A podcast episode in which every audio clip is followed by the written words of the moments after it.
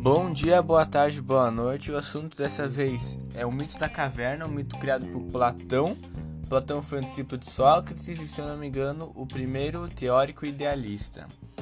Então, o mito da caverna é, era como Sócrates tentava mostrar para nós como a filosofia, a reflexão tirava a gente da escuridão, tirava a gente da caverna e tentava nos guiar para a sabedoria, para um conhecimento.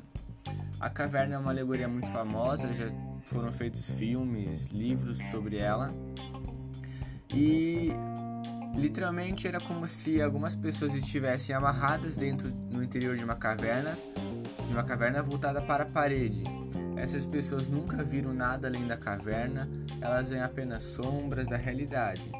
Elas acreditavam que, elas, que aquelas sombras seriam realmente a realidade. E seria como se a gente assumíssemos ilusões como se fossem realidades. E se alguém se desprendesse da caverna, ela veria o mundo como ele realmente é. Provavelmente seus olhos iriam arder no início, mas depois ele aprenderia a apreciar a realidade como ela realmente é.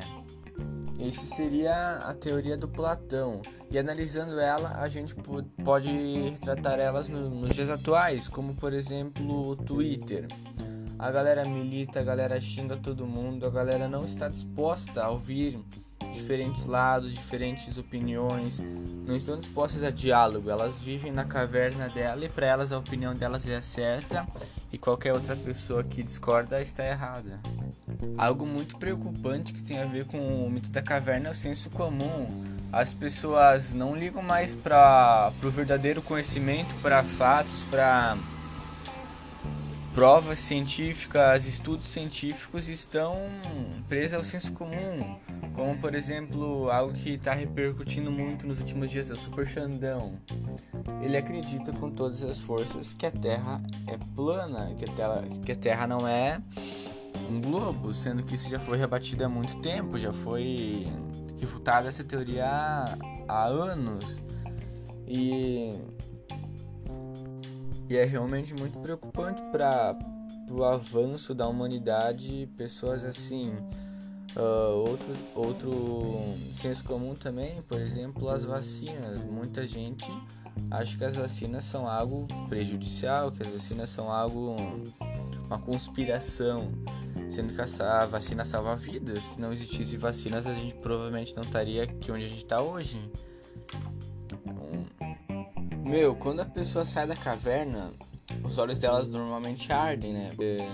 Na teoria diz que quando você sai da escuridão e vai pro sol, é natural que seus olhos vão arder. Quando o nosso querido presidente da república sair da caverna, se é que isso vai acontecer um dia, eu acho que o olho dele vai chegar a pegar fogo, porque no início dessa pandemia, ele estava retratando o vírus como uma gripezinha tão sarcástico, certo? Agora, mais de 100 mil mortos, ele continua na caverna acreditando que é uma gripezinha tão sarcástico. Cara, isso é preocupante.